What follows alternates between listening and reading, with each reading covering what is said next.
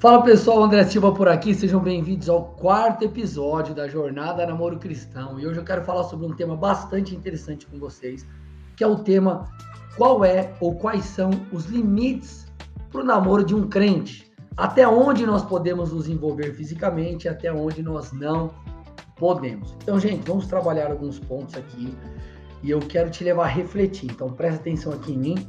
Vamos lá.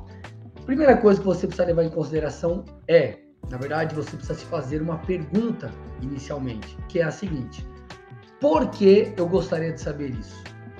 Por que eu gostaria de saber qual é o limite, né, é, do envolvimento físico com a minha namorada, com o meu namorado? Por quê? Qual é a minha intenção? Por que eu estou te falando isso, gente? Porque algumas, algumas pessoas fazem esse questionamento, mas com o objetivo é, não de desejar honrar e agradar a Deus, sabe? Não é aquela motivação assim, Senhor, é, até onde, ou, ou, como que eu posso me comportar? Qual é a maneira que o Senhor espere, né, espera que eu me comporte para te honrar, para te adorar? Não. A intenção dessas pessoas é qual é o limite que eu devo ir para que eu tenha o máximo de prazer possível, ok? Sem eu, aspas, pecar.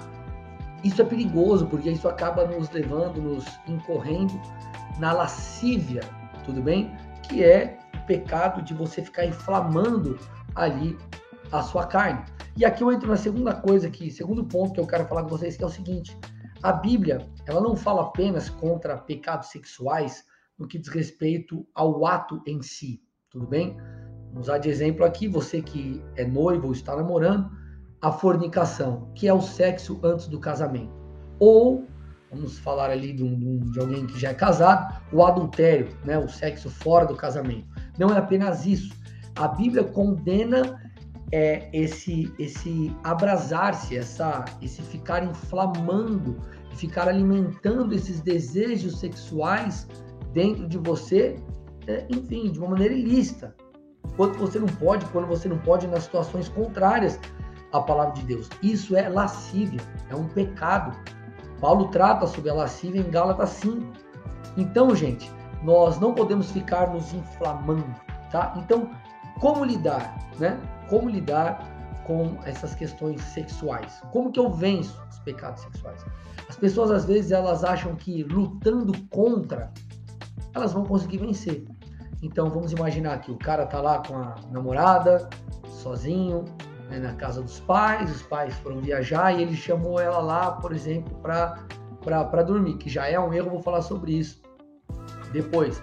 Mas o que acontece? É, a pessoa ela fica ali e ela sabe que esse é um ambiente, é uma circunstância que não é propícia para ficar ali, ficar desenvolvendo isso, ficar ali alimentando todas essas questões. Só que a pessoa fala: não, mas eu consigo me controlar. Você pode conseguir se controlar por um momento, mas vai chegar uma hora que a carne vai sobressair.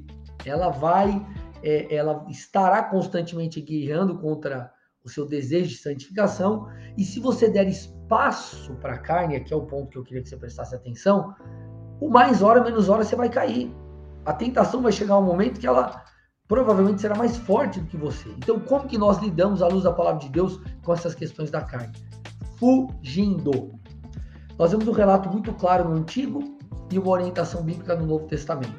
O que José fez né, diante daquela situação que ele foi colocado com a esposa de Potifar? Gênesis 39, 12, a Bíblia diz. Então ela pegou, ela o pegou pela roupa e lhe disse: Vem para a cama comigo, olha a tentação aqui. Ele, porém, deixando a roupa nas mãos dela, saiu fugindo para fora, gente. Ele fugiu. Essa é a orientação de Paulo aos irmãos de Corinto, 1 Coríntios 6, 18. Fujam da imoralidade sexual. Olha o que ele está dizendo, fujam, está lá em 1 Coríntios 6, 18. E ele reforça qualquer outro pecado que uma pessoa comete é fora do corpo, mas aquele que pratica imoralidade sexual peca contra o próprio corpo. O nosso corpo é templo do Espírito, ele precisa ser santificado. A carne, gente, ela precisa ser crucificada. Deixa eu falar uma coisa para vocês aqui, ó.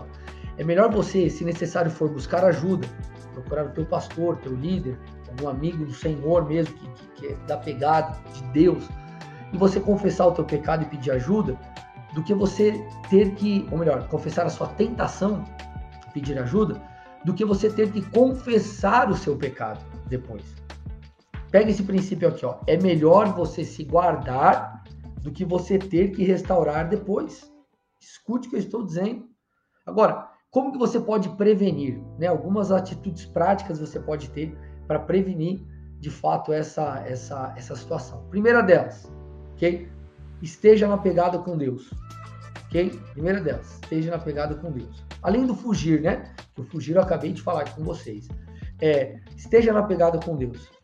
Quando você está focado no Senhor, vencer a carne, fugir, lidar com isso é muito mais fácil. Gálatas 5,16 a Bíblia diz: vivam no Espírito, em oração, em busca, em jejum, em intimidade com o Senhor, e vocês jamais satisfarão os desejos da carne. Então alimente o seu espírito, ok? Segunda dica: não fique sozinho. É, quando eu digo sozinho, é, locais que podem te sugerir uma queda sexual, como por exemplo dormir na casa da namorada ou do namorado. Não faça isso. Não fique sozinho. Evite, se necessário for. É, é, é tá, tá no momento difícil. Algumas pessoas falam assim: puxa, pastor, mas eu tô perto de, do casamento, está muito complicado, eu tô sendo muito tentado. Eu mal consigo dar uma volta sozinho no shopping com a minha namorada, com a minha noiva. Chame alguém para ir junto com você, né? É, fique em lugares públicos. Se vocês forem para algum outro lugar, como eu disse, ah, vamos na. Puxa, queria assistir um filme. Levam pessoas com vocês em casa. Não fiquem sozinhos, ok? Mais uma dica: envolva-se na obra de Deus. A obra de Deus, envolvimento, gera temor, isso vai te ajudar ok? Tudo bem? Lógico, não estou falando que você, é, o, o, o, você vai se envolver só por causa disso, muito pelo contrário, a tua consciência tem que ser de servir a Deus, de amar a Deus, de servir ao próximo. Mas o que eu estou dizendo é que o envolvimento com a obra de Deus vai indiretamente te ajudar nisso, porque gera temor, ok? Mais uma coisa, é, cuide com excesso de toque físico.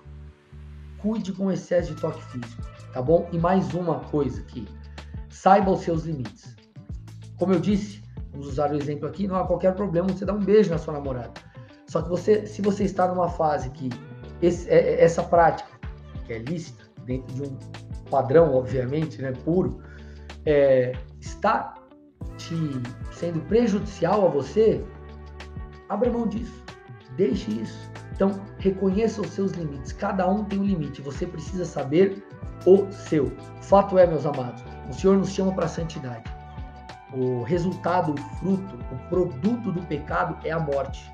É a morte espiritual, vai ser a morte talvez do seu relacionamento, que poderia ser muito bom, mas a posse sua antecipada, né, de algo que seria para o futuro, que é, por exemplo, a relação sexual, vai fazer com que você é, talvez torne em maldição um problema aquilo que, aquilo que era para ser uma bênção. Então se santifique, isso honra ao Senhor, isso vai trazer bênçãos para o seu relacionamento. Amém?